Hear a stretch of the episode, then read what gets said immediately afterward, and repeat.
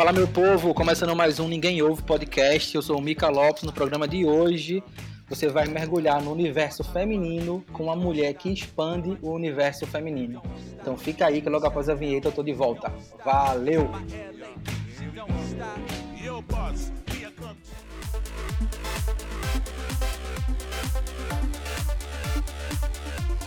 Ô, adianta, me ouvindo?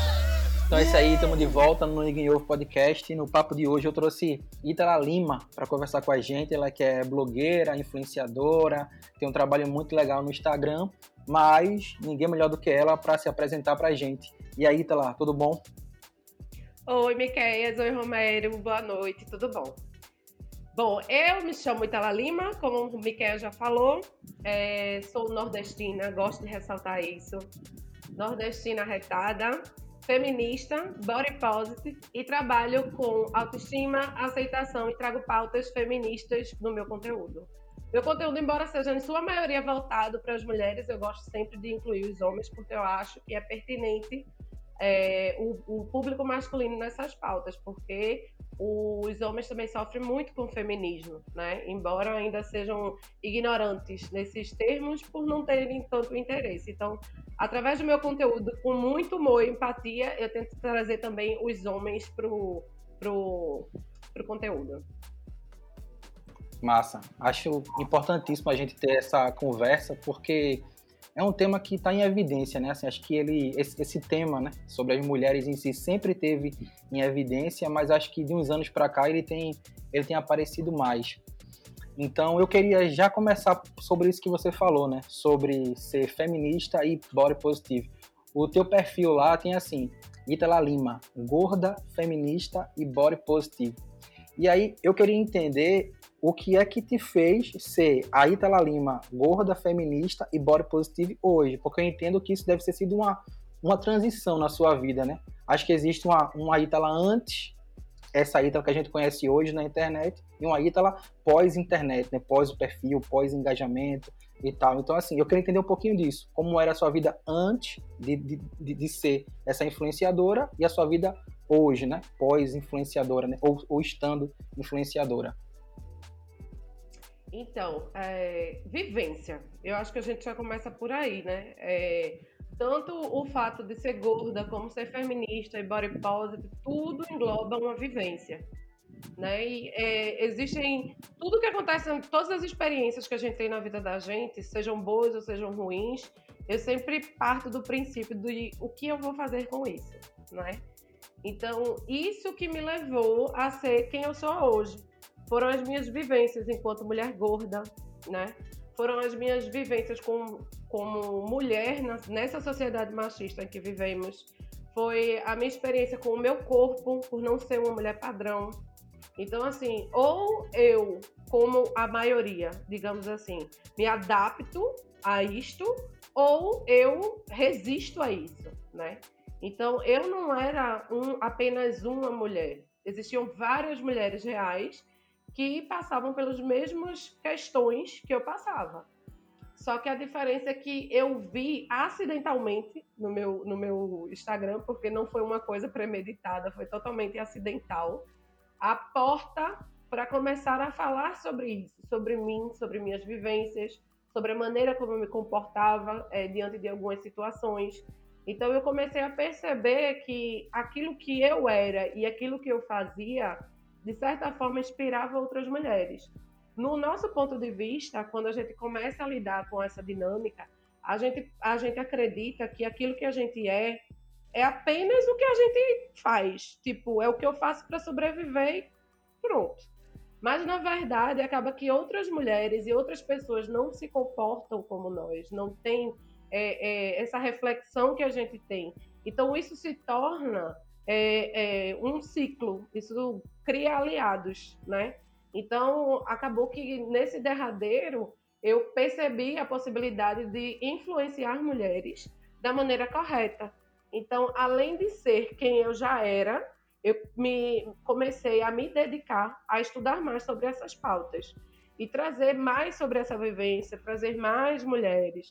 E foi aí que eu me tornei influenciadora nesse conteúdo. Entendi. Então quer dizer que isso já era você antes, na verdade, né? Tipo, o conteúdo que tu, que tu gera, o teu perfil, ele foi uma, uma, uma é, como posso falar? Ele foi uma extensão da, da tua vida pré-internet, vamos colocar assim. Seria basicamente isso. Exatamente, exatamente. É, tem muita gente que cria personas pro, pro seu conteúdo quando ele se torna um empreendedor ou até mesmo criador de conteúdo e etc. Só que eu não criei persona. É exatamente quem eu sou. Se você me segue e me encontra na rua e vai tomar uma cerveja comigo, eu sou exatamente, exatamente a mesma pessoa. Então, assim, eu não criei uma persona, eu apenas comecei a, a dividir com as pessoas o meu dia a dia, as minhas dificuldades, os, as minhas etapas é, sobre aceitação, né? Como foi. Hoje eu tenho muitas mulheres que se inspiram em mim pela aceitação que eu tenho no meu corpo, né? Por eu lidar tão bem com o meu corpo, por, por, me achar bonita, por ter uma segurança. Então, assim, isso tudo é apenas quem eu sou. Eu não é um personagem, uma persona. É meu, como eu costumo dizer, como você mesmo disse, meu conteúdo é a extensão de quem eu sou. Massa. Eu queria até agora é, ter, ter que pegar um, um gancho sobre isso que você falou sobre o corpo, né? É, assim, o mundo que a gente vive hoje, né, e o Brasil principalmente, é um país extremamente sexualizado, né? Então, assim, desde de tempos e tempos, é, tipo, a mulher, ela, ela, ela é vista como um objeto, né? E aí, tipo, as músicas influenciam nisso, os programas de TV influenciam nisso, enfim, a, a mídia de maneira geral vem influenciando há anos e anos, influencia nisso hoje. Contudo, também existe um padrão, né, entre aspas, para beleza da mulher brasileira.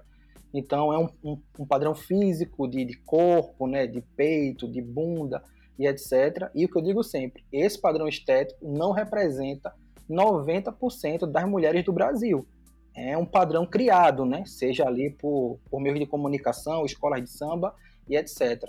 Então assim, como é explicar isso para outras tantas seguidoras e mulheres que te seguem que não se veem em, em mu mulheres padrão que a TV exibe constantemente, seja em filmes e novelas. Porque eu acho que deve ser um choque a pessoa ir para o espelho, se olhar e falar assim: poxa, eu não estou é, no padrão que o Brasil diz que é o padrão ideal para a beleza de uma mulher, seja pelo, pe pelo, pelo peso, pelo tipo do cabelo, ou por ter um atributo assim assado. Então, assim, como é trabalhar isso para que a mulher ela se olhe assim: poxa, esse, esse meu corpo aqui, ele tá ótimo. Eu, eu tenho que ser feliz com, com o corpo que eu tenho. Eu sou linda, eu sou bonita, eu sou maravilhosa e tal. Como é que funciona esse, esse trabalho de aceitação do, do, do próprio corpo, né, para as suas seguidoras? Bom, um, uma questão que eu sempre trago no meu conteúdo é, é partir do princípio que beleza é, é algo totalmente subjetivo.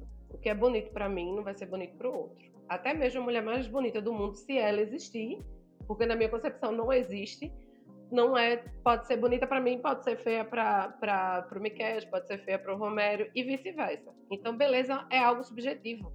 Beleza é a construção que eu tenho de mim como pessoa, né, fisicamente psicologicamente falando. Então, essa construção é que vai me dar noção de beleza.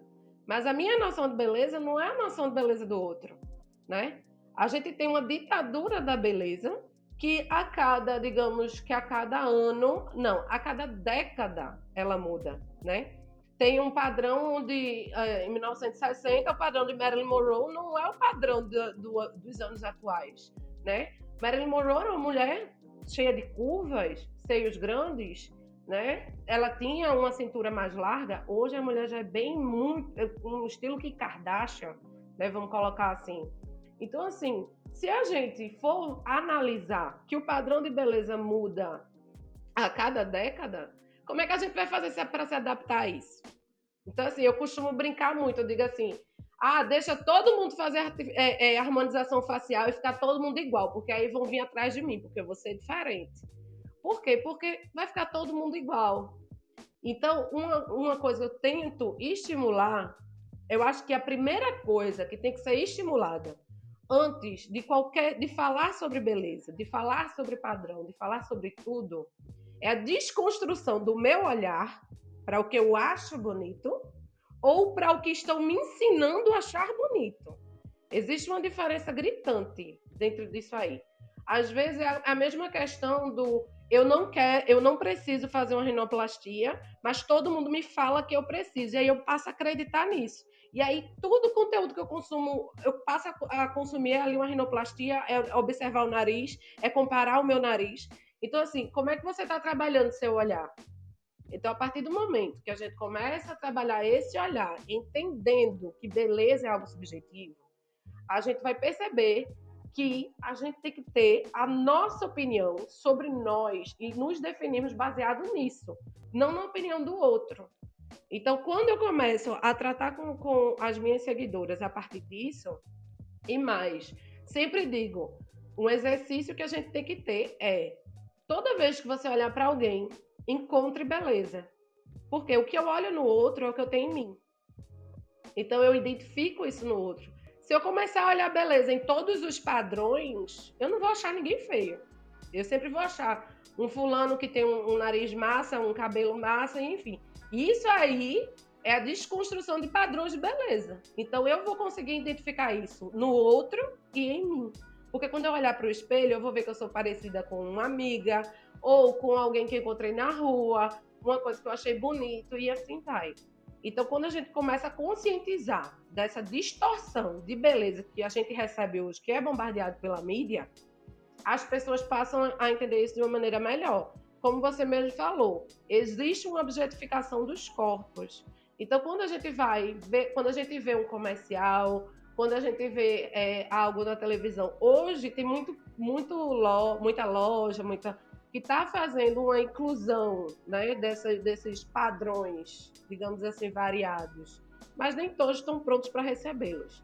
Já vi lojas que botam mulheres gordas e não tem peças de roupa. Então, assim, não tem como, né? Então, quando a gente começa, eu sempre passo para as meninas fazerem isso, essa desconstrução do olhar, essa é, construir o olhar de beleza para o outro, para depois olhar para si e começar a entender a diferença entre o que eu acho bonito e o que me ensinam a ser bonito, o que estão tentando me vender. Porque tudo isso é relacionado ao capitalismo. Então as pessoas lucram com as nossas inseguranças. Se eu não trabalhar a minha insegurança, eu vou continuar alimentando a esse serviço capitalista. É complicado isso, né? Porque, assim, eu tenho 34 anos, né? Então, assim, eu peguei uma outra época que nem tinha internet, né? Então, assim, o único padrão que a gente tinha para se comparar era a televisão. E nitidamente o que eu via na televisão era completamente diferente do que eu via na minha rua, sabe? Com os amigos próximos. Então, assim, era um sonho longo, né? Você achar que você poderia ser igual ao ator da novela ou ao, ao ao cantor que aparece no Domingão do Faustão e tal.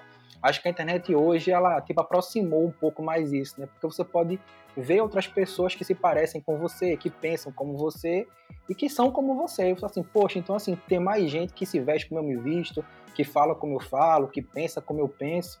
Acho que para assim, sobre, sobre esse aspecto a internet tem um, tem um papel fundamental, né? De incluir os grupos, né? As tribos em, em, em locais, locais certos e tal. Acho que isso realmente faz, faz bastante diferença.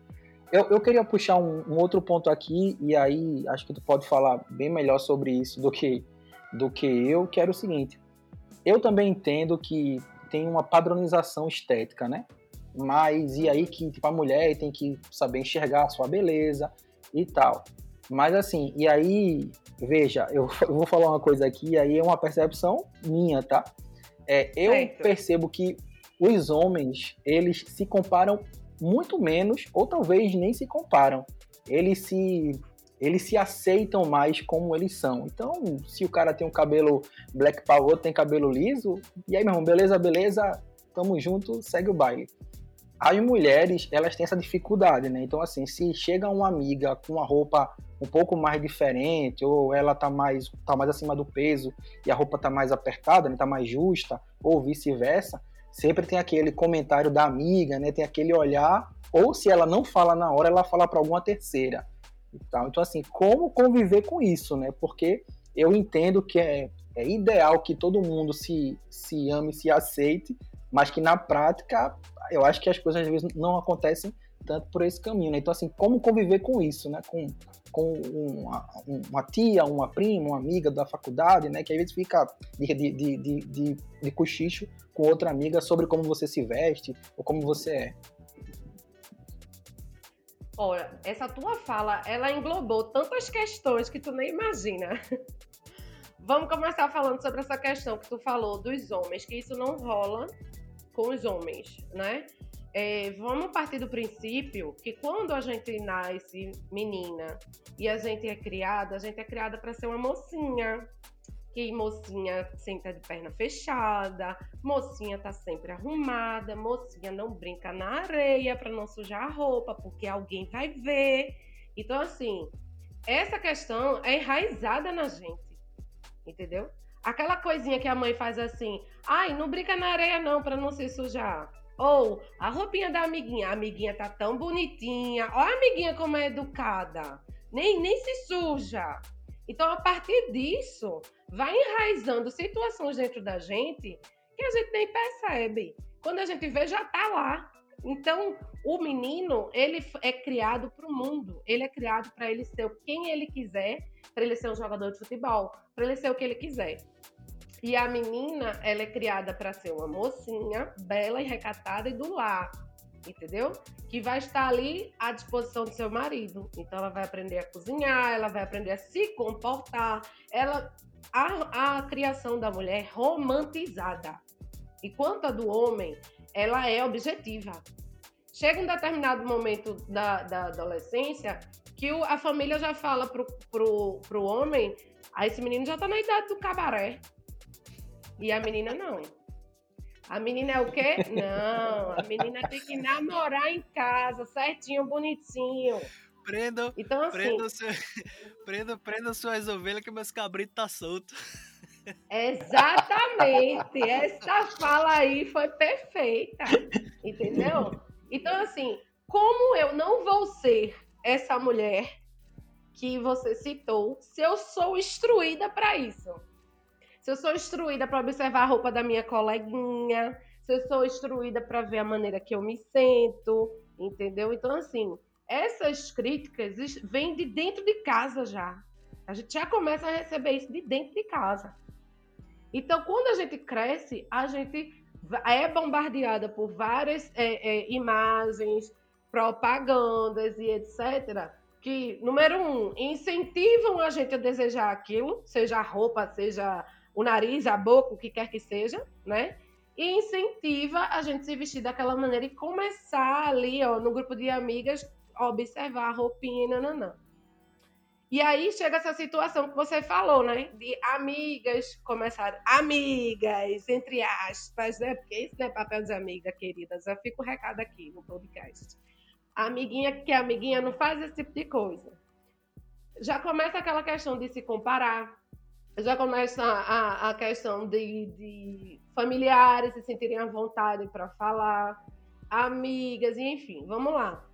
Amigos e familiares, independente de sangue ou de, de afeição, são tóxicos.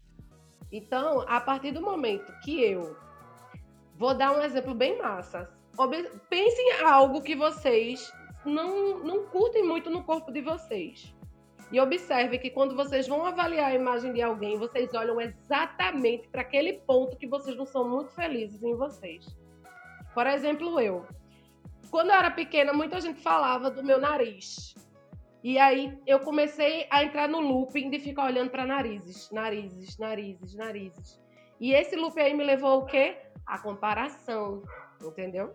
Então, quando a, a, eu entro nesse looping de, de observar sempre aquilo que eu não acho legal em mim. E aí eu entro no loop de comparação. Mas aí eu volto à temática que eu falei, do olhar, da desconstrução. A partir do momento que eu tenho um olhar positivo sobre mim, e eu já comecei a, a, a, a o trabalho da autoestima e o trabalho do amor próprio é algo psicológico. Ele não está ligado a algo físico. Não adianta eu querer trabalhar a minha autoestima e o meu amor próprio indo para uma academia, fazendo uma plástica, eu tenho que ir para uma terapia. É aí que eu tenho que entrar. Por quê? Porque é psicológico. Beleza é o que está na minha cabecinha. Então eu tenho que começar a trabalhar isso, a trabalhar o meu psicológico, a trabalhar o meu olhar, porque quando alguém chegar para olhar para mim e falar alguma coisa, eu vou dizer tudo bem. Sabe por quê? Porque na maioria dos casos que alguém chega para falar da gente, algo da gente, a pessoa está falando de si mesma. Ela não está falando da gente. Ela está reconhecendo aquilo que ela queria ter. Isso é real, é, é, não é aquela questão que o pessoal fala, ai, é inveja. Não, minha gente, não é inveja. Eu reconhecer no outro aquilo que eu tenho é um desejo meu. Inveja faz parte do ser humano. O problema é o que é que tu faz com a tua inveja. Tu tá trabalhando para ser uma pessoa melhor, eu vou, poxa, eu queria ter isso que fulana tem, então eu vou me empenhar igual a ela faz. Entendeu? Então, assim, quando eu trabalho meu psicológico, que eu trabalho meu olhar, e essas pessoas vêm falar qualquer coisa para mim, ou eu vou tirar de letra, ou eu vou fazer uma piada, ou eu vou deixar para lá. Eu lembro que teve, eu nunca me esqueço disso na, na minha vida. Tinha mãe de uma amiga minha, que ela era, ela, ela tinha 60 e poucos anos. E ela era uma coroa muito bonita. Mas ela era aquela coroa que queria ter 18 anos, sabe? E isso não é problema, eu acho massa. A mulher que tem 70 anos e quer assistir como 15, ó, massa. Só que o problema é que ela era aquele tipo de mulher que, infelizmente, se sente melhor colocando o outro para baixo. E toda vez que eu ia na casa dela, ela olhava para mim e dizia assim: Poxa, Ítala, como tu engordou. Mas Ítala, como tu estás gorda. Eu tô com 60 e poucos anos e, não, e não tô com teu corpo. Um belo dia que eu já estava saturada, ela olhou para mim e falou: Ítala, como tu estás gorda. E eu olhei para ela e disse: pelo menos eu tô nova, né? Eu posso emagrecer. Pronto, acabou-se. Foi um santo remédio. Nunca mais abriu a boca para dizer nada. Naquela altura do campeonato, eu estava tão bem com o meu corpo que ela poderia falar que eu estava uma obesa, vaca gorda, que eu sei lá, que eu, se botasse um vestido parecia um botijão de gás. Eu não estava nem aí para ela. Eu estava bem comigo mesmo. Aconteceu um e negócio. Gente... Aconteceu um hum. negócio parecido comigo, Ítala. Uma vez eu tava no, no, mercado, eu chamei a mulher de senhora, ela ficou com uma raiva porque ela disse: Você tá me chamando de senhora e você que é gordo. Aí eu fiquei pensando, meu irmão, diga aí, foi um feminismo invertido. pra você sabe por que eu uso no meu conteúdo a palavra gorda? Porque eu quero desmistificar a palavra gorda. Todo mundo associa a palavra gorda a uma coisa ruim. Todo mundo que me chama de gorda hoje, eu digo, sim, daí. Gordo é um estereotipo como magro, como qualquer outro. Então, assim, muitas pessoas. Eu já participei de lives que a pessoa. Quando ela ia dizer assim, Eita, ela é gorda. Eita, eu tô falando porque ela deixa, tá, minha gente? Eita, ela é gorda. Ou, ou, ela é gorda. Aí parei, Eita, ela é porque tu fala, né? Ou seja, existe um, ref... sabe, um, um medo de usar a palavra. E aí, normalmente, quando a pessoa começa a falar, eu digo, sou gorda, isso, gorda. Por quê? Porque as pessoas têm que entender que gorda é um padrão, minha gente, não é uma ofensa. E ainda hoje tem gente que, que entende como, como ofensa. Eu vejo é, mulheres que, infelizmente, vendem um conteúdo de aceitação e amor próprio, nananã, e quando são chamadas de gorda, elas são gordas, e quando elas são chamadas de gordas no comentário, elas surtam. Eu digo, ô oh, colega, tá fazendo errado. Porque assim, qual o problema, sabe? Então, uma das questões que eu coloquei é isso, porque o corpo da mulher é fluido. Nós engordamos e emagrecemos. Eu já fui mais gorda, eu já fui mais magra, sabe? Todos os meses que a mulher vai menstruar, o corpo entra numa metamorfose ambulante, sabe? E a gente fica louca porque vem espinha, vem hormônio, vem inchaço, vem retenção de líquido, vem TPM, vem tudo junto, sabe? E aí a gente engravida, vem outro processo louco. E aí muita mulher também sofre durante a gravidez, por quê? Porque depois da gravidez vem a galera falar: nossa, mas fulana se acabou depois da gravidez. Pelo amor de Deus, a mulher acabou de ter um filho, ela gerou uma vida. Tem algo mais magnífico do que isso, sabe? Então, assim, é. eu preciso, no meu conteúdo, conscientizar essas mulheres de não só entender que elas são foda, mas que elas têm que se comportar como foda. Vivemos numa sociedade onde as pessoas são mobilizadas pela imagem. Tá aí o Tinder que não nos deixa negar. Então, assim, se eu não passar essa imagem de que eu sou bem comigo mesmo, eu sou segura, não vai adiantar de nada. Tem muita seguidora minha que eu digo para elas assim, ah, ela fala assim, que eu não me sinto assim. Eu digo, você vai passar para todo mundo que você se sente assim. Você não se sentir, é um problema seu. Guarda na sua cabeça que você não se sente assim. Mas você vai mostrar para todo mundo que você se sente assim. Porque a partir do momento que você se comporta como tal, as pessoas não invadem o seu limite. Total. É exatamente isso. Assim, isso se aplica para quase tudo na vida. No, talvez para tudo na vida, né? A pessoa tem, tem que saber quem ela é de fato, né? E não que ela é um o que os outros esperam que, que ela seja, sabe? É, isso é importantíssimo e assim, é uma parada que eu sempre falo para todo mundo, seja onde for, assim, velho, seja quem você nasceu para ser e não quem o mundo espera que você seja, sabe? Quem seus pais esperam que você seja, tal, assim eu sou cristão, né? E aí eu, eu, eu, eu, sempre falo sobre isso, assim, né? Que Deus fez cada um de um, de um, de um DNA único, né? De um jeitinho único e com características únicas e com qualidades únicas. E isso não pode ser desperdiçado. O cara tem que valorizar a sua individualidade e colocar isso para fora. E não tentar querer seguir um, um padrão estético de, de, de A ou de B e tal. Assim, isso realmente essa é uma coisa que me, que me bate sempre. Agora, é, tu, tu falou aí sobre, sobre as mulheres, né, que, que engravidam e que mudam o corpo e tal. E assim, uma coisa que me incomoda muito, eu tenho outros amigos, né, que têm esposas, que têm filhos, e aí a esposa quando engravida, e aí ela tem filho, e aí o, o corpo dela vai, vai mudar inevitavelmente, né, e com o passar do, do tempo, o corpo dela muda inevitavelmente, os caras são ultra exigentes, saca? Com a esposa. E assim, uma, uma, uma cobrança até injusta, né? O cara quer que a esposa esteja sempre ali em forma, vá pra academia, magérrima e tal, e ela tá com dois filhos, o corpo dela mudou por causa da gravidez, e etc e tal. E aí eu queria chegar num ponto assim, qual o papel do homem sobre isso tudo? Porque é o seguinte, eu acho que o papel do cara é amar a esposa dele ou a companheira dele velho, pré-gravidez, pós-gravidez, com 10 filhos, com nenhum filho, porque é a pessoa que, que tá ali com você todos os dias, né? Então, assim, o corpo dela não vai interferir sobre isso, saca? Assim, é, é, tem que ser muito maior do que isso. Mas o que eu percebo muitas vezes não é isso. Os caras são muito, muito escrotos, né? Porque quando o corpo muda, o cara dá o, o passa fora, entendeu? Aí arruma coisa para fazer e fica tempo longe de casa, tal. Então assim, qual o papel do homem sobre isso tudo, né? Sobre assim, ser um incentivador sobre a mulher que ele tem em casa, porque também deve ser um saco. A mulher tá lá vendo teu conteúdo, ela quer se aceitar e o namorado dela dizendo assim: "Menina, esquece isso, emagrece, vai pra academia, compra não sei o que, toma Herbalife, terené, terené, enchendo o saco dela, saca? Então assim, qual o papel do homem sobre isso tudo?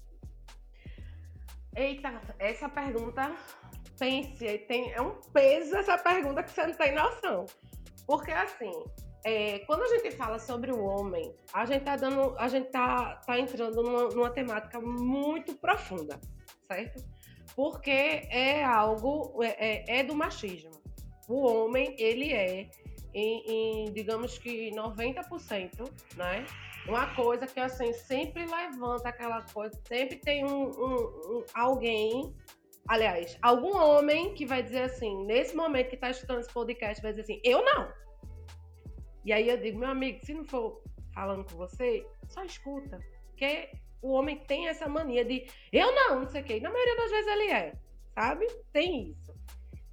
E 90% dos homens, eles são movidos pelo ego a gente já começa aí na adolescência, quando ele começa a medir o tamanho do jubileu. Vamos dizer assim, para não ficar tão feio. É. Quem tem o jubileu maior? Vamos lá, vamos ver. Aí começa com essa palhaçada. É. Aí quem tem o jubileu maior já humilha o que tem pequeno. E começa aí. Aí você chega na fase da adolescência e começa aquela palhaçada de quem é que vai pegar a descolada da sala. Tem que, sempre tem, né? A, a menina mais bonita da sala. Já percebeu que a menina mais bonita da sala só se torna a menina mais bonita da sala depois que todos os meninos definem isso? E aí eles começam entre si tentar alcançá-la? Porque não foi uma menina que disse, gente, olha, licença, bom dia, cheguei aqui para informar que eu sou a menina mais bonita da sala. Não. Foi definido pela manada. Então aí já começa outra concorrência. Então assim, o homem, ele é movido por ego. Então, quando um amigo seu vira e diz: Poxa, Fulano, tua, tua esposa disse ela tá tão gorda, não sei o que, pronto. Acabou seu mundo. A mulher tem que emagrecer a partir dali. Já começa os BO dentro de casa, porque ele já começa a sugerir. E isso acontece durante a gravidez e isso acontece sempre. E aí eu vou dizer para vou responder a sua pergunta dizendo o seguinte: eu não estimulo as minhas seguidoras a serem centro de reabilitação de macho. Então eu não posso chegar para dizer assim, olha, Miqueias, é, o papel do homem é esse. Porque o papel do homem está implícito. Porque não é o papel do homem, é o papel de um ser humano normal, que tenha caráter, que tenha é, companheirismo dentro de uma relação, que entenda que tanto ele quanto ela vão mudar. Uma coisa que é uma pauta que deveria ser dita é que o, o homem, ele começa a brochar primeiro que a mulher, quando os dois ficam idosos na relação. A mulher tem vida sexual ativa, e cadê a do homem? E a mulher fica com o homem, né? Ela não separa, não. Por quê? Porque a mulher, como eu falei, foi criada de maneira romantizada para idealizar o casamento felizes para sempre. E o homem foi criado para ter uma esposa gostosa, maravilhosa, perfeita, que inveja todos os seus amigos e que sabe cozinhar, passar e cuidar de menino e seja muda. Porque se ela falar é um problema. Entendeu? Então, assim, no meu conteúdo, é, no meu conteúdo, o que eu estimulo a mulher a entender é podemos viver sozinhas, meus amores. A gente não precisa de homem para nada, não começa que aí tem um papo antigamente que o cara dizia assim: "Ah, e como é que tu engravida?" Bom, já temos clínicas que fazem isso. Ah, mas o espermatozoide é meu. Meu amor, pelo menos, ó, é como diz aquele ditado. O ruim de gostar de linguiça é ter que levar o porco todo. Hoje em dia, se eu quero ser mãe, não preciso nem comprar o porco. Eu só vou lá, boto uns negocinhos em mim e acabou. Veja. E hoje em dia tem um estudo é, é, eu não me lembro bem. É para você ver. E hoje em dia tem um estudo que já estão elaborando uma forma de criar espermatozoides. Ou seja, dias, meus amores, nem para isso. Então, assim, a gente tem que entender que nós podemos viver sozinhas. Que a partir do momento que eu convido alguém para minha vida, é para que ele me transborde, porque eu já sou completa. Eu não quero alguém para me completar. Eu já sou completa. Eu quero alguém para me transbordar, para dividir meu dia a dia comigo, para ser companheiro, para estar junto comigo na saúde, na doença, na gordura e na magreza, em qualquer momento. Então, a partir do momento que isso não não está sendo recíproco, eu tenho que procurar a minha melhora. E aí você, aí vem aquela história do, mas eu gosto dele, meu amor, você gosta mais dele ou de você? O amor próprio é você em primeiro lugar, isso não é egoísmo. A, a, a, o relacionamento saudável não é aquele que a gente divide todos os BOs, mas é aquele que a gente identifica a nossa autorresponsabilidade dentro dele e cada um que cuide do seu BO. Então, não tem essa de qual é o papel do homem. O homem sabe o papel dele. Ele sempre soube. Só que o homem foi criado para ser um garoto mimado que a mulher tem que criar. E a gente não está mais é, é, nesse papel, a gente não quer mais isso para a gente, a gente quer muito mais. Então, hoje, eu trabalho no meu conteúdo a conscientização do homem, sim, mas a partir do ponto de vista da mulher. Como é que as coisas têm que, se, têm que funcionar, entendeu? Então, hoje, eu quero que as mulheres tenham essa noção de eu posso viver só. Eu vou ser feliz se eu for sozinha. Porque eu gosto de mim, porque eu gosto da minha solitude, eu gosto da minha companhia e a minha companhia é tão importante que eu não quero é, é, desgastá-la com ninguém. Então eu quero alguém que esteja ali comigo. Então eu não posso, hoje, se eu virar para você e dizer assim, ah, Miquel, eu acho que o homem tem que fazer isso, isso e isso, eu tô indo contra, porque eu mesmo não pego mais para criar, não, viu? Eu dou um recado, eu digo ali como eu penso, olha, filho, não é assim, não, acabou-se. Próximo, gira catraca, vai. Porque é aquela coisa, eu sofro para esquecer, meu filho, mas eu não sofro numa relação, não, viu? Não tenho nem tempo para isso. Eu só gasto meu tempo. É aquele negócio, né? Mas para ficar. é aquele negócio, né? Você não vai me fazer feliz, não, que eu já vim feliz de casa, né? Exatamente, minha gente. Ah, meu, último, meu último relacionamento, ele nem começou. Sabe por quê? Porque num dado momento ele virou para mim e disse assim: Ó, oh, a gente vai namorar, mas eu vou, vou pagar uma academia para tu. Aí eu, oi, meu anjo, como é? Aí ele fez: É, eu digo, faz o seguinte, paga a psicóloga com esse dinheiro e vaza. Tá doido, menino, que eu vou querer ninguém que mal chegou na minha vida já quer mandar no meu corpo? Não, meu amor. Não, quero não, essas coisas pra mim não, viu? Agora, deixa eu só fazer aqui o papel do advogado do diabo aqui numa, numa pergunta. É, tu falou aí, né, ah, que a mulher ela tem que aprender a, a, a viver só, né? de, de que ela pode viver uhum. só e tal. A, mi, a minha pergunta seria o seguinte: se isso talvez não, não cause em algumas das pessoas que te escutam uma certa repulsa a ter um relacionamento. Então, assim, para não correr o risco de ir para um, um mau relacionamento, é melhor ter nenhum relacionamento. E assim, eu assim, eu até entendo quem tem esse pensamento, mas eu acredito muito que a vida é feita de relacionamentos, né? de bons relacionamentos. Mas para ter que achar o bom, inevitavelmente você tem que, que, passar por alguns ruins. Eu passei, você já passou, Romero passou, e, e, essa é a vida de todo mundo. Mas assim, o meu X da questão é esse. Se, se esse negócio de, ó, vamos ser só, você, você, você pode viver só, beleza, pode, mas se isso talvez não, não cause em, em algumas seguidoras esse pensamento assim, velho, então é o seguinte, eu não quero nem saber mais de, de viver com ninguém ou de, ou de me relacionar com alguém. É melhor ficar só e ponto final. Se isso aí talvez não seja um, um problema né, para essas pessoas. Não sei. Então, partindo dessa ideia, eu já posso começar dizendo que se está surtindo esse efeito, está consumindo o, o, conteúdo errado. Por quê? Quando a, o problema é que essas comunicações é, em redes sociais gera muito esses exageros, né? É, quando a gente, por exemplo, no feminismo, a gente tem aquele termo de dizer que todo homem é um estuprador em potencial. E aí, pronto. A feminista odeia os homens. Meu Deus, não sei o que, começa aquele BO, né? E, e, os homens já começam a se defender. Eu não sou um estuprador, não sei o que. Por quê?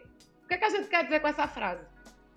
Se eu estou numa rua escura e olho para trás e vejo uma mulher, eu fico tranquila. Agora, se eu olho para trás e vejo um homem, pronto, eu fico desesperada. Então, essa frase, ela quer demonstrar esse medo que nós mulheres temos dos homens. Os homens se tornam armas para gente. Entendeu? Então, a mesma coisa é quando eu digo que a mulher tem que aprender que ela pode viver sozinha. Eu não estou dizendo que a mulher deve viver sozinha. Estou dizendo que ela tem que aprender. Por quê? Porque nós fomos ensinadas que nós precisamos ter alguém. A gente foi criada de uma maneira romantizada de que a mulher precisa casar. Aliás, ela precisa conhecer o grande amor da vida dela, onde ela vai ter a sua primeira e belíssima relação sexual. E aí eles vão viver felizes para sempre, até ter a, criança e o cara não quiser trocar a fralda. Pronto. Aí desanda o babado. Então, assim, a mulher tem que entender que ela não precisa de homem. Em 1960, 1970, uma mulher que não tinha um marido era chamada de quê? De sirigaita, mulher da vida e etc. Ai de uma mulher que se, se, se separasse naquela época, porque era desonra para a família. Ou seja, a mulher ainda carregava a honra da família nas costas. Então ela era fadada num casamento infeliz porque ela tinha que sustentar aquele casamento. Então, é uma questão histórica, onde a gente tem várias mulheres que Chega um determinado momento, a gente começa a se questionar. A primeira coisa que a gente começa a se questionar: quando eu vou dar meu primeiro beijo? Por que eu ainda não dei meu primeiro beijo? Quanto que eu vou perder a virgindade? Com quem vai ser? Como é que vai ser? Como é que... Já tá na hora de eu casar. Eita, já tá na hora de eu ter, ter filho. Então, assim, parece que é um padrão. Então, aquela mulher que diz que não quer ter filho é, é criticada. Aquela mulher que não quer casar. É... Eu, desde pequena, desde novinha, perguntava: tu quer casar? Eu dizia não. Ai, tu não, tu não pensa não em casar, uma festa, um vestido? Não, acho ridículo. Eu era criança, eu já dizia isso. Então todo mundo ficava, oh, meu Deus, ela diz isso. Então, assim, eu sentia isso na pele. Então, hoje é que a gente quer estimular que a mulher entenda que ela pode viver sozinha. Sim, por quê? Porque ela tem que entender que ela se basta. Ela entender que, que ela não precisa de metade de laranja, porque ela já é inteira. Como diz o ditado, ela só precisa de alguém que chupe bem. Então, acabou. É simples. A partir do momento que a seguidora entende isso, então, a partir do momento que uma seguidora entende isso, acabou-se. Ela vai ditar. Ela vai ditar os próximos relacionamentos dela. Ela vai saber o que é saudável num relacionamento e o que não é saudável. O que ela aceita e o que ela não aceita. Por quê? Porque ela é completa. Então ela não precisa daquilo. E aí a possibilidade de você, quando se torna uma mulher segura de si, completa, gosta de si, gosta da sua companhia, da sua solitude, a tendência é que você encontre alguém, mas que você não dependa dessa pessoa. Se essa pessoa chegar para você e disser que vai embora, você vai dizer tudo bem, tchau, vida que segue. Você não vai ficar, ai meu Deus, perdi o grande amor da minha vida, eu tenho que resgatar esse homem. Eu vou, sei lá, vou fazer uma mandiga, vou dar chá de calcinha, vou, vou, vou pagar, sabe? Não vai ter isso. Você simplesmente vai gritar, próximo, acabou. Eu tô morrendo de rir, velho. Meu Deus do céu. É porque eu não quero nem botar muita risada aqui, porque senão ninguém te escuta. Mas, velho, eu tô, Também, tô morrendo de rir aqui. muito bom, velho. Muito, meu irmão, muito massa, muito massa. Assim, era um papo que eu já, já, já queria ter, assim, faz tempo aqui no, no podcast em Romero, mas tinha que ser com a pessoa certa, né? Não dá pra gente falar sobre um assunto importante como esse com qualquer pessoa, né? Porque eu também entendo que tem muita gente que é curiosa, né? Que bota assim no perfil, ah, tipo, eu sou feminista, mas não sabe nem do que se trata, na verdade, né? Acaba, tipo, acompanhando uma moda aí que acontece, tipo, repete termos e, enfim, tipo, jeito que escuta. Mas eu queria que esse tema tivesse aqui no podcast com quem entende e vive, né? O, o assunto. Acaba sendo, acaba sendo bem importante. Mais vantajoso, né? Sim, sem dúvida. Ô, Itala, eu, eu queria agora ir para um. Olha, uma dica Diga. que eu vou lhe dar. Uma dica que eu vou lhe dar. Eu digo isso a todo mundo. Quando alguém chegar para você e dizer assim, eu sou feminista. Aí você vai perguntar a ela assim, o que é que o feminismo defende? Ela, quando ela disser assim, a igualdade entre os sexos, você vai dizer, é não, meu amor, você não é feminista, não. Porque o feminismo, ele defende a equidade entre os sexos. Equidade é igualdade com justiça. Afinal de contas, um homem não tem útero. Então, por quê? Como é que eu e você vai ter direitos iguais se você não tem útero, se você não tem uma vagina, se você não menstrua? Então, assim, você não engravida. Então, tem muita gente que se perde nesse discurso. Eu sou feminista. A primeira coisa que eu pergunto, e o que é que o feminismo defende? Isso, assim, acho que isso vai acabar se aplicando em diversas esferas, né? Tipo, o cara acaba entrando em um ciclo porque ele, ele quer fazer parte né, de um grupo, mas ele não, não vive o que o grupo prega de fato, né? E aí fica só com estereótipos ali na internet, né? Ele cria um fake. Ah, eu sou isso, eu sou aquilo, mas no fundo, no fundo, não sabe nem o que ele é, né? Na verdade, ou quem ela é, no, no final. Ítala, eu queria agora puxar o, o papo para uma outra, um, um, outro caminho, certo? É, num, um programa que a gente fez aqui, acho que foi o primeiro programa, foi com Maria, Maria Chaves. Ela trabalha também com internet, com redes sociais e tal. E um, um tema que eu conversei com ela foi sobre saúde mental. Porque a internet hoje, assim, ela é excelente, né? ela é boa porque você consegue se expressar, colocar sua cara para o um mundo sem restrição, sem barreira, sem nada. Mas eu também entendo que isso traz uma cobrança inerente a isso, né? Porque a pessoa quer números, quer resultados, quer engajamento, quer tipo like, quer compartilhamento.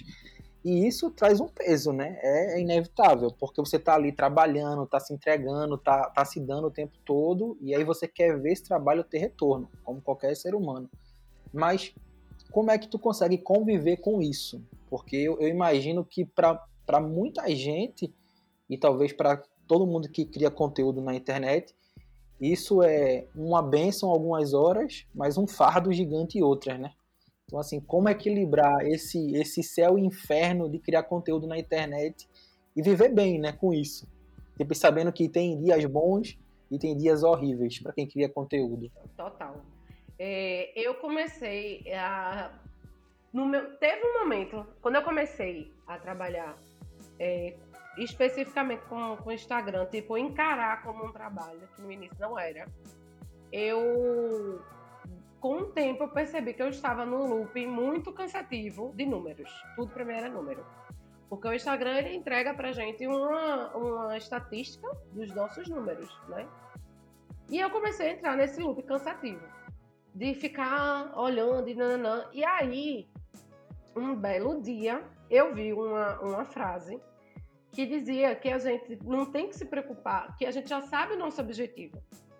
A gente só tem que se preocupar com a viagem para chegar nele. E enquanto a gente faz a viagem, a gente tem que olhar para a janela e valorizar cada momento. Aquilo ali é uma frase tão banal, mas ela se tornou um start na minha cabeça. Porque eu percebi que enquanto eu estava vendo quantos seguidores estavam entrando, eu estava esquecendo de ver quantos estavam valorizando meu conteúdo quanto eu estava ocupada vendo quantos números, quantas pessoas estavam curtindo, quantas pessoas eu estava alcançando e etc. Eu estava esquecendo de ver e rever e avaliar a qualidade do meu conteúdo. Então, quando a gente passa a se desligar um pouco dos números, não tem como se desligar totalmente. Se eu chegar para você aqui e dizer, ai, Romero, a gente se desliga, tem que se desligar, eu estou vendendo hipocrisia porque a gente trabalha com isso e a gente vai ter que se guiar quanto a isso. O problema é quando eu me torno refém desse número. É quando eu esqueço de avaliar as minhas conquistas, o que eu tenho até aqui. Poxa, eu em um ano eu consegui 2k de seguidor. Então, assim, como é que eu não percebi isso, sabe? Porque eu não olhei para isso? Porque eu não valorizei isso? Então, hoje eu tenho uma dinâmica de, ok, eu olho os números, mas não posso enlouquecer com isso. É a minha regra. Quando eu percebo que eu estou excessiva o tempo todo ali, monitorando, monitorando, monitorando, eu dou uma pausa, paro de acompanhar os números. E se recentemente mesmo aconteceu isso, porque eu estava vendo que o Instagram, quem trabalha com o Instagram sabe que chega um determinado. Quanto mais você aumenta de seguidor, mais o Instagram para de entregar, ele diminui uma porcentagem de entrega do teu conteúdo. Então, é, ele dificulta o teu trabalho. E isso faz você pirar. É isso que faz você enlouquecer, porque aí você começa a elaborar estratégias e nananã, e o que é que eu vou fazer e, e, tal. E quando você percebe, você está num looping que você passa 24 horas pensando nisso pensando o que fazer, como fazer. E aí, às vezes, você até se sabota porque você começa a pensar a mudar o seu conteúdo, porque, sei lá, a dancinha do TikTok está fazendo mais sucesso. E aí você se perde. Então, assim, a gente tem que ter foco no nosso objetivo. Fazer aquilo que a gente ama, fazer bem feito, fazer de um jeito que a gente olhe e diga assim: poxa, eu, eu consumiria isso, eu gostaria disso eu quero ver esse conteúdo e a partir disso relaxar e deixar que as coisas aconteçam. Não adianta desespero e, e, e não adianta ficar monitorando números porque ficar olhando para número o tempo todo não vai mudar.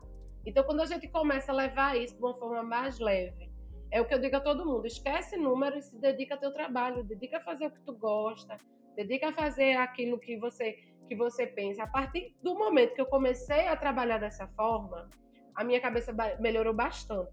E como recentemente eu passei por essa situação de me frustrar, porque o Instagram não estava entregando meu conteúdo, eu percebi que era o momento de fazer um detox, de parar e dizer assim: opa, vida real agora, vamos descansar a mente, vamos respirar, vamos repensar tudo com calma, sem se pressionar, né? Porque eu sou muito workaholic, então vamos, vamos relaxar um pouco e ponto. Porque não adianta. Ai, mas se eu me afastar da rede, o meu número vai, vai cair e meu enga... Mano, teu engajamento vai estar tá lá. Quando tu voltar, continua o teu esquece aquilo ali. Porque aí vem uma atualização de algoritmo do Instagram, cai tudo. Ou amanhã, Deus me livre, tu atravessa a rua, morre engasgada com ervilha, não vai ser o engajamento que vai te salvar. Então não adianta. Se eu tenho, eu tenho, eu hoje penso assim, tenho que dar graças a Deus que tenho 5k de seguidores, tenho seguidores é, fiéis, eu tenho um Ibope massa, tem uma galera que me valoriza, tem uma galera que o que eu disser, gente, faz isso, por favor, consome isso. Olha isso aqui para mim, isso aqui é legal, a galera vai, ou seja, eu realmente influencio pessoas. Então, por que não focar em alimentar o meu rebanho, que tá ali, que tá por mim, que tá junto. Pode ser uma, duas, três, dez, vinte, cem, quinhentas pessoas, 5K, 10K. Você tem que manter a qualidade do seu trabalho, independente do número de pessoas. Então, vou cuidar das pessoas que eu tenho aqui hoje e acabou. A partir disso, rede social é um trabalho de formiguinha. Uma pessoa vai falar para outra, que vai te enviar para outra, que vai te indicar para outra, e as coisas vão acontecendo. Então não adianta me descabelar. Então foi dessa forma que eu comecei a descansar a mente em relação a isso, para não enlouquecer, porque eu não, não posso trabalhar a saúde mental do outro se eu não trabalho a minha. E quando eu realmente vejo que não está muito bom, eu não estou bem, eu dou um detox, dou um time e depois eu volto com tudo. O negócio é não parar, não é a velocidade, é a constância. Teve uma, uma escola que eu participei no começo do ano passado, foi a, o pessoal lá da Shores of Grace, né, que é uma, é uma ONG, um ministério que eles têm lá em Jaboatão, e um dos lemas de, de, deles lá é alegria na jornada. Então eles falam muito sobre isso, né? Sobre que o, o foco não é chegar a algum lugar, é você ir até esse lugar bem, né? Com felicidade, com alegria e tal.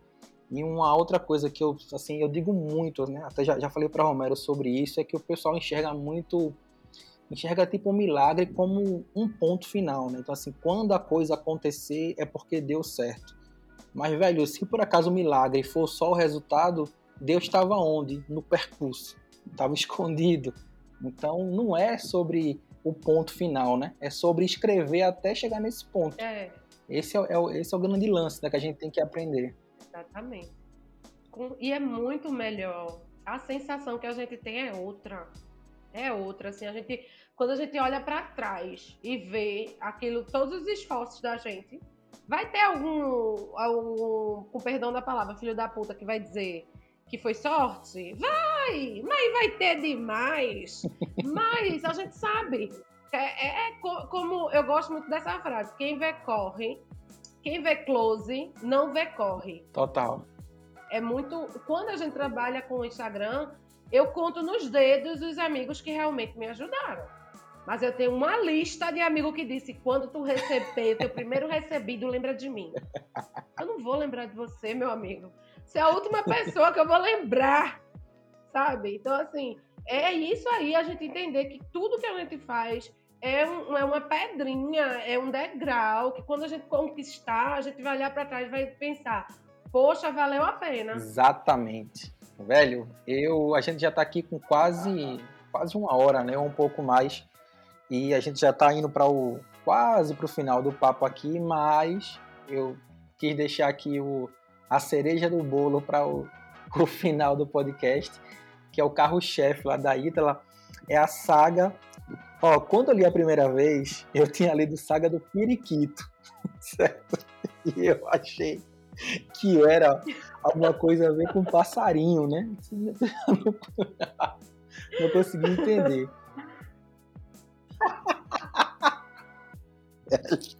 É priquito é, mesmo. É. Ele voa, né? É, voa. Voa, oxe, voa. Nesse quadro é que você vê que ele voa mesmo, viu? Você tem certeza. Então eu queria pegar esse, esse tempo agora, Ítala, pra tu explicar como surgiu o quadro, qual foi a ideia, né? E assim, por que deu tão certo, né? porque é incrível como a galera gosta, manda histórias para você, e assim, a coisa realmente deu certo. Explica aí como é que tudo começou e como é que tá sendo fazer a saga até hoje. Então, eu acho que a galera aqui no podcast, podcast já percebeu que eu sou uma pessoa que gosto de humor. Eu gosto. Eu acho que tudo se torna muito mais leve quando a gente coloca humor, né? E aí, é, eu fui uma pessoa que, digamos assim, eu fui um teste de metro de homem, sabe? Então, é, houve um dado momento, foi, tudo começou assim, do nada, como sempre na minha vida, tudo começa do nada. Um dado momento, uma amiga minha me marcou num, num, numa tríade de, de marcar cinco fatos sobre você. E toda blogueira gosta de marcar aquelas coisas bonitas, né? Ai, porque de manhã eu acordo, tomo um chá, não sei o que lá. Eu digo, não, vou colocar as desgraças da minha vida. Não colocar as desgraças, aí vão só as coisas ruins. Digo, não, se é pra fazer, vamos fazer bem feito. Vou mostrar a realidade do meu povo. E aí, num desses fatos, eu comentei que eu tive três tentativas de namoro e que todas elas acabaram com um caso de novela. E aí, cara, mano, minha amiga achou super engraçado. Ela tinha 15k de seguidor. Hoje ela tem muito mais. Ela, ela mora em Portugal. Eu sou muito grata a ela, inclusive, porque eu digo a ela, você que me deu esse quadro. E ela achou tão engraçado que ela repostou no, no Instagram dela. E aí, os meus seguidores e as seguidoras dela começou, conta essas histórias, conta essas histórias, conta essas histórias. Aí eu, beleza, disse, vai, vou contar. Aí contei o primeiro, é, é, o primeiro que me abandonou, sumiu do nada. Aí o segundo que eu namorei e ele e o nome dele nem era Carlos, minha gente. Eu namorei com o Carlos, achando que ele existia. O cara nem existia. O cara era noivo de uma outra mulher. Eu só me saber um ano depois. Vê. B.O. Carlos Fernando. Cara, e o, o, o, o terceiro, meu Deus, o baiano, que o baiano ele, olha, eu pensei que ele ia ganhar fã-clube. Eu fiquei até com medo. Eu digo, essa, esse miserável ainda vai ficar famoso nas minhas costas. Porque o Baiano é uma história, o auge do auge. Então eu não vou dar spoiler, porque quem quiser vai ter que ir lá assistir. E aí as minhas histórias se entrelaçavam e o pessoal. E aí, quando eu contei a terceira história, eu disse, bom, minha gente, acabamos por aqui, né? E contei como eu perdi minha virgindade, que foi um BO também. Contei quando minha mãe descobriu que ela baixou a Maria do bairro, só faltou morrer do coração. Olha, foi minha vida, ela é uma, um, uma, um drama mexicano. E aí, terminei de contar as histórias. E aí, minhas seguidoras, não, você tem que conhecer um novo embuste. Eu digo, ó, oh, bando miserável. Não basta já o que eu passei, vocês ainda querem que eu conheça outra desgraça na minha vida. Não, Itala, porque eu não vou conseguir viver sem as tuas histórias. Aí foi que eu conversando com um amigo meu, ele falou assim: Ítala, mas tu tem que entender que não é a história, é tu, é o jeito que tu fala. Tudo que tu fala é engraçado. A gente conversando contigo é gostoso, porque tu parece uma comédia ambulante. Aí eu pensei, eu digo, ah, isso é, peraí. Eu digo, pronto.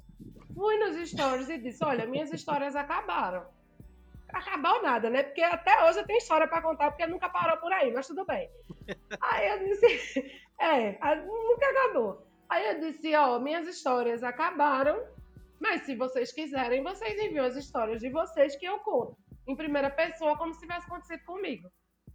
E eu pensei, mano, isso não vai dar certo, ninguém vai mandar nada, eu tô me iludindo. Ah, sabe, sabe aquela sensação de quando você fala sozinha nos stories? Pronto. Quando foi em, um, em menos de uma hora, eu recebi oito e meio. Eu disse, eu não acredito. Eu disse, caralho, em menos de, de uma hora eu tô com oito e meio, velho.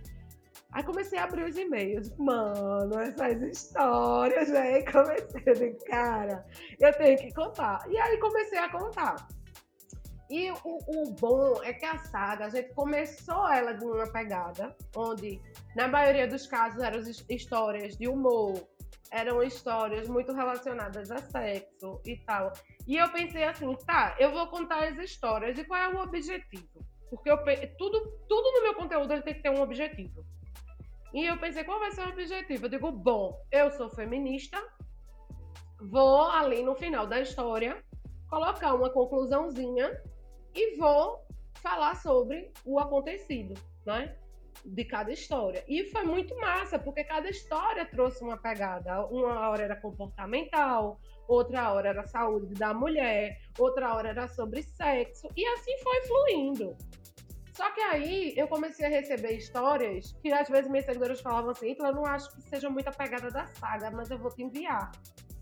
E aí, quando eu vi, era uma história é, é, de relacionamento abusivo, era uma história de. Tem uma história que foi muito interessante. Ela me mandou, eu não esqueço dessa história, o episódio 12. É inesquecível para mim, porque ela me mandou a história e quando eu li, ela não percebeu que ela estava me contando um abuso sexual. E aí eu, quando eu li, eu disse, mano, Aí eu chamei ela para conversar, que eu digo, eu não posso entrar com essa pauta sem falar com ela, porque pode ter um start na cabeça dela e o mundo dessa mulher vai cair. Aí eu peguei e chamei ela para conversar. Né? Eu tenho é, um relacionamento muito próximo com as minhas seguidoras, eu faço muita questão disso. E eu chamei ela para conversar e falei, fulano, desculpa tocar nesse assunto, mas como é? Antes de eu jogar na cara dela, olha, você viveu um abuso sexual, eu não vou entrar assim. Mana, como foi essa história para tu? Como você se sentiu? E não, não, não.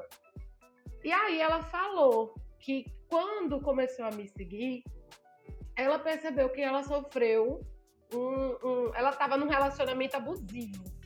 Aí eu disse, não, você não estava no é, saga do friqueta. Aí eu disse, se você não está num, num relacionamento abusivo, porque isso não é um relacionamento. Isso foi uma, um, uma diversãozinha, foi numa viagem, um cara que ela pegou. E eu disse, ah, digo, você passou por um abuso sexual. E aí ela, a gente conversou e ela falou, Eita, realmente, agora eu tenho essa noção. Eu disse, ah, você permitiu que a coisa acontecesse porque você queria se livrar, né? Então, então, e aí eu comecei, eu disse, pronto, como é que eu vou trazer essa saga? E aí eu trouxe a saga. A saga é uma das sagas assim mais engraçadas, né? Porque foi um, um foi infelizmente um, um, abuso, sim, de, de do sexo anal, que todo mundo sabe que já é um tabu entre as mulheres, que quando feito com violência é pior ainda, né? Então essa, essa saga trazia isso e aí eu trabalhei de uma forma bem cômica, bem engraçada, mas quando a gente chegou na conclusão, o negócio tomou um peso, assim, que quando terminou, eu digo, pronto, fui cancelada, acabou minha carreira, ninguém vai gostar mais de mim, fudeu, ai, que assunto pesado, mas eu tinha que falar. E aí, quando a galera ouviu, todo mundo elogiou, todo mundo parabenizou da maneira que eu levei a história e tal. Então, assim, a saga ela começou a levar para outras proporções, para outros questionamentos. Então hoje a gente tem histórias divertidas, histórias traumatizantes, histórias com finais felizes, tem histórias com, com de embuste, meu Deus, é o que mais tem. Embuste até ser basta ali, né? Mas o bordão da saga, né? O bordão da saga que eu digo para todo mundo, gente, Tomada no cu é aprendizado. Vocês têm que entender que toda experiência que a gente passa tem algum aprendizado. A gente tem que tirar algo bom disso daí. O que não dá é continuar passando por ele. Então, hoje, é, é, é, tem muita seguidora que diz: não vivo sem a saga, estou é, em tal relacionamento e eu me lembro disso. Tenho seguidoras que a vida sexual entre o casal melhorou depois da saga. Tenho seguidoras que brigou com o marido porque o marido assistiu a saga antes dela e, ele, e ela não gostou. Pense, já é, é ótimo assim, sabe? Até eu me divirto muito. Então, saber hoje que a saga alcançou aquilo que eu tanto desejava, que era o empoderamento com humor, para mim é meu salário na conta todo mês. E eu tava vendo aqui, tem várias, né? Tem, tem, tem 55 Estamos dizer, no episódio 56. 56, né? É isso mesmo, cara. É. um monte. Velho. Eu tenho meu. Oxe, ah, tem, tem umas histórias que são inesquecíveis para mim, assim. Tem, tem. A do HIV é maravilhosa. A do HIV é tudo. A, a, a do. Oxó, do HIV, a menina fica com cara no outro dia. Miquel, tem um aqui, ó. Um comedor de camisinha. maravilhosa, maravilhosa. E eu gosto de trabalhar. olha, tudo no meu conteúdo, ele tem uma chamada assim, bem, sabe? Tipo, impactante, que você diga, que bexiga é isso, hein? Que essa menina tá falando. Pronto. Foi assim, a, o nome Saga do Priquito surgiu assim, acidentalmente também. Eu contando minhas histórias, pronto, minha gente, vou contar mais uma saga do meu Priquito. Pronto. Aí ficou Saga do Priquito. E até hoje. E olha, a saga atrás. Tem aí histórias de homens, que tem gente que pensa, ah, não, a saga é só pra mulher. Não, não, não, não, não. Tem histórias de homem hétero tem histórias de gays, tem histórias de lésbica. O do homem hétero, as minhas seguidoras ficaram morrendo de pena dele, porque ele levou um senhor golpe do baú, coitado. Até eu tive pena dele. Eu disse, meu filho. Porque eu queria mostrar que a galera tem que entender que não é porque, ah, eu sou feminista, então eu vou defender todas as mulheres. O feminismo não me obriga a manter sororidade com todas as mulheres. E não é porque é mulher que ela tem um caráter massa. Mulheres podem ser abusivas. Mulheres, enfim, é, é uma coisa nada a ver com Tem um aqui que é. Tem um aqui, tá, que é macho britadeira, meu irmão. Ai, meu Deus. Eu acho que é episódio 3. É o episódio 2. Dois, pronto. Velho, e assim, acho que o que é legal também é porque acho que para quem envia as histórias é libertador, né? Poder jogar isso para o para o mundo, né? Poder contar isso assim com humor para para outras pessoas deve ser libertador. Tem, tem muita seguidora minha que diz assim, que passa, pronto, tem seguidora minha que me contou a história e disse, então eu nunca contei para ninguém. Nem quero que tu, eu sou anônima, pelo amor de Deus. Aí eu contei a história dela, ela saiu compartilhando para todas as amigas e colocou a história é minha, a história é minha, a história é minha. Aí as amigas dela, tudo respondendo, ah, eu conheço ela, eu conheço ela, eu conheço. Eu digo, conhece não, que eu não vou dizer quem é. É, não, mas ela mandou a história pra mim. Aí eu mandei, ô minha filha, como assim? Ela, aí, ela ficou tão engraçada que eu me sentia estrela. Aí eu digo, ah, é. então tá, né? Então, assim, foi ótimo. Tem, tem seguidora que disse, então, eu, me admirei. Eu passei a ver que a minha história foi uma história de luta. Não foi uma história para me envergonhar. Eu digo, exatamente. Então, assim, é, é, muito engraçado a resposta das seguidoras, a forma que elas falam. Quando elas veem eu contando, aí dizem, eita lá, eu me senti exatamente assim. Tu tava lá. Eu digo, minha gente, a Globo tá me perdendo. Velho, muito, muito massa. Meu irmão, assim, quem quiser escutar e ver essas histórias aí em loco, né, no Instagram, o link da Ita, o perfil dela vai estar tá ali na descrição de, no YouTube, no Spotify, no Deezer, no Instagram, vai estar em todos os locais possíveis, imagináveis e permitidos pela internet para você conhecer também. Ítala, eu queria te agradecer muito, muito pelo papo, assim, foi melhor do que eu imaginava, assim, eu, eu já sabia que seria muito bom, mas foi muito melhor do que, do que qualquer um de nós pudesse imaginar. Que Achei que assim, a, a, a, conversa foi, foi leve, mas foi profunda, né? Foi muito informativa, foi muito interessante. Achei assim muito, muito, muito feliz com o resultado da conversa e acho que quem escutar ah, vai rir muito, vai se informar muito, vai aprender muito também, assim, tem para todos os gostos aqui na conversa. Eu só sei de uma coisa que depois dessa eu vou lavar os pratos. acho bom, acho bom. Minha gente, eu também quero agradecer, de verdade. Eu amei amei, assim, o papo foi muito tranquilo, como o Miquel falou. Era exatamente o que, que é exatamente o que eu sou, o que eu trago no meu conteúdo. Eu gosto de trazer essa comunicação, gosto de trazer é, de forma leve, que eu acho que a gente já vive uma situação hoje, a gente está numa situação um momento muito pesado, né, que a gente está vivendo e tornar as coisas mais leves, né, tornar assuntos, pautas tão pesadas, acessíveis a todos público, é importante. É muito importante. Eu, quando decidi criar o meu conteúdo, a minha ideia, a primeira, assim, na minha cabeça era tornar o feminismo acessível para aquela pessoa de comunidade, como para aquela pessoa de classe A, sabe? Sem precisar usar termos e etc. É essa diversão, é essa brincadeira que a gente tem que levar a vida desse jeito, porque a vida da gente já é bem sofrida, né? Então, assim, pior ainda quando a gente leva no, no mau humor. Eu acho que o bom humor leva a gente a, abre os caminhos. Eu acho que um sorriso abre o caminho. Até quando você não conhece uma pessoa na rua e você dá um sorriso, ela devolve, é automático, é empático. Então, foi muito bom esse papo com vocês hoje. Estou muito agradecida de estar aqui, muito agradecida pelo convite.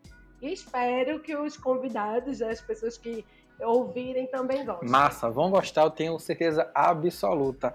E se você chegou até aqui, meu querido, lembra de compartilhar esse link nos teus grupos de WhatsApp, no grupo da família, manda para os amigos da faculdade.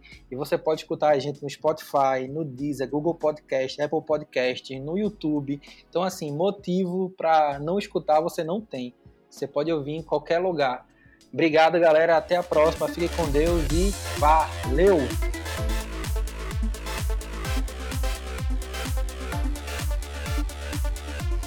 Ô, adianta, me ouvindo? Uou!